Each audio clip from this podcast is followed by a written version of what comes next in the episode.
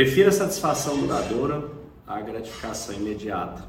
Se é algo que já foi feito um estudo em Stanford com crianças, né, ensinando a força, a importância de elas não deixarem com que a gratificação inicial atrapalhe a gratificação final, que é maior. Então o experimento foi feito da seguinte maneira: eles davam para aquelas crianças alguns chocolates e diziam para elas: ó, oh, se vocês comerem esse chocolate agora, tá tudo bem. Agora, se vocês não comerem ele agora, ao final do dia vocês vão ganhar dois chocolates. E fizeram uma série de variações desse teste para entender aquelas que realmente iriam querer ganhar a gratificação ao final, como aquelas que só iriam querer aquele prazer imediato. E por incrível que pareça, há dois mil anos as pessoas já eram assim. E não são apenas as crianças, os adultos também, né? Eu acho impressionante como o ser humano, né, como nós não mudamos, evoluímos pouco em vários aspectos da vida, né, principalmente sobre o controle da nossa mente, sobre o controle das nossas emoções. Epiteto escreveu em torno de 60, 70 depois de Cristo o Enchiridion. E esses textos foram reescritos pela Sharon Lebel, mais contemporânea nossa, trazendo esta visão com uma forma mais moderna. E vejam que interessante né, a gente trazer essa relação do que foi escrito há quase dois mil anos atrás. Epiteto escreveu. Desde que a sua razão predomine, eduque em si o mesmo hábito da reflexão e da ponderação. Pratique a arte de testar se determinadas coisas são de fato boas ou ruins. Aprenda a esperar e avaliar, ao invés de sempre reagir a instintos não disciplinados. A espontaneidade não é uma virtude em si, nem por si só se existe a promessa de um prazer que o atrai sedutoramente, pare e dê-se algum tempo para refletir antes de se entregar a ele de forma impulsiva. Da maneira menos passional possível, examine bem a questão em sua mente. Será que este prazer vai trazer apenas um deleite momentâneo ou uma satisfação verdadeira duradoura?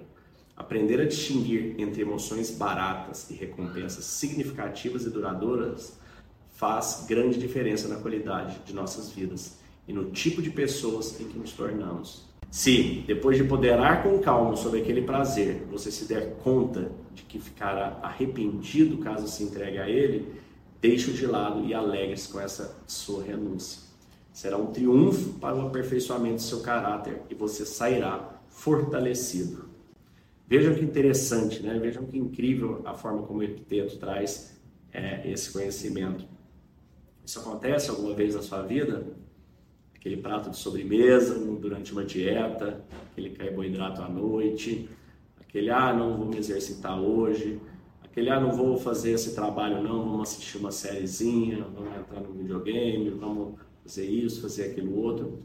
Quantas vezes nos nossos dias, nas nossas vidas, a gente fica tropeçando e tropeçando e tropeçando nos mesmos erros, porque a gente simplesmente não se autodomina porque a gente simplesmente não domina a nossa mente. Então a gente está naquela dieta, de repente aparece aquela comida, a gente pega correndo, pensando, tipo, tomara que ninguém veja, tomara que nem eu veja, né? tomara que eu pegue e já come rápido. Que aí parece que não vou nem pensar a respeito. E o que o está falando para a gente fazer é exatamente o contrário. Trazendo, por exemplo, da dieta, você está de dieta, chegou uma comida, olhe para aquilo como um esporte, como um exercício de autocontrole. Olhe para aquilo e diga: não vou comer, eu sou mais forte do que esse deleite momentâneo, esse paladar, qualquer que seja aquilo, vai durar por alguns segundos e vai esvanecer. E aí?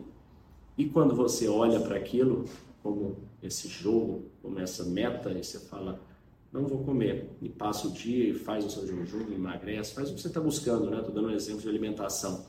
Tanto que é prazeroso no outro dia, a hora que a gente consegue vencer estes impulsos iniciais. Então, a nossa vida é sobre a gente tratar nossa mente, cuidar da nossa mente e vencer esses impulsos.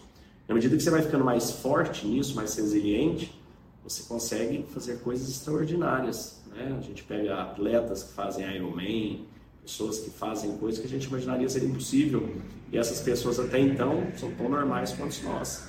Elas simplesmente foram atrás de uma determinação. E você pode ter essa mesma determinação sua vida profissional, no seu trabalho, nos seus relacionamentos. Então, tudo é sobre esse treinamento mental. É sobre isso que a gente trabalha dentro dos nossos programas da Calma da Mente. sobre como ter essa resiliência, essa disciplina mental. Porque ela pode ser treinada da mesma forma que você treina uma academia, da mesma forma que você treina uma habilidade em programação, em inglês, é a mesma coisa.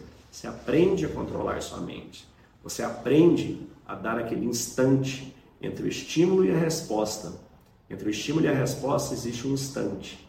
Nesse instante, você pode tomar uma decisão precipitada e se arrepender continuamente, como você vem fazendo a vida toda, ou nesse estímulo, você pode simplesmente dar um tempo e falar: opa, vou tomar a decisão mais racional, mais acertada para esse momento.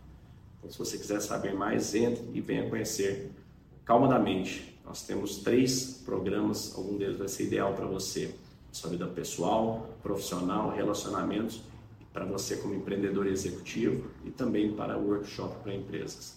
calmadamente.com.br venha participar conosco dessa mudança de mindset e viver a calma da mente. Te desejo um dia de mudança e paz, fique com Deus. No final, tudo está dentro da nossa cabeça. Então, é a mensagem aí. E queria agradecer mais uma vez e dizer que de todas as frases, é, só, você mencionou só, Marco Aurélio, Epiteto, Sêneca, a melhor de todas é do seu pai, o John aí, e, cara, muito se fala em levar coisas, mas a gente está aqui para deixar coisas boas. Muitíssimo obrigado, tá de parabéns. É, é, é, adorei a meta e conta comigo aí porque eu puder ajudar. Bora dobrar ela daqui a pouquinho, né? E, Léo, é, você conseguiu encontrar isso. Você falou que é uma mistureba de várias filosofias e várias coisas. Acho que você encontrou um propósito que é raríssimo e que dá para ver pelo brilho dos seus olhos. Eu tava aqui, cara, Léo, vou te falar, tipo, eu, eu, eu, ando meio emocionado, né? Eu sempre fui muito frio na minha vida. Eu sempre fui um cara frio. Eu passei por tanto problema na vida, quem sabe, assim. E aí hoje eu tava aqui, me deu um negócio de uma emoção, cara. Eu fiquei pensando, se eu tivesse sabido dessas porras há 25 anos atrás, como teria sido melhor a minha vida, cara? Não faço provocações aqui, como você falou, Léo, cada um focar no seu, entendeu? Então você focando no, no emocional das pessoas, desenvolvimento, ele na educação, às vezes no empreendedorismo da favela, e cada um com o seu sonho, com a sua história, mas todo mundo aqui se ajudando.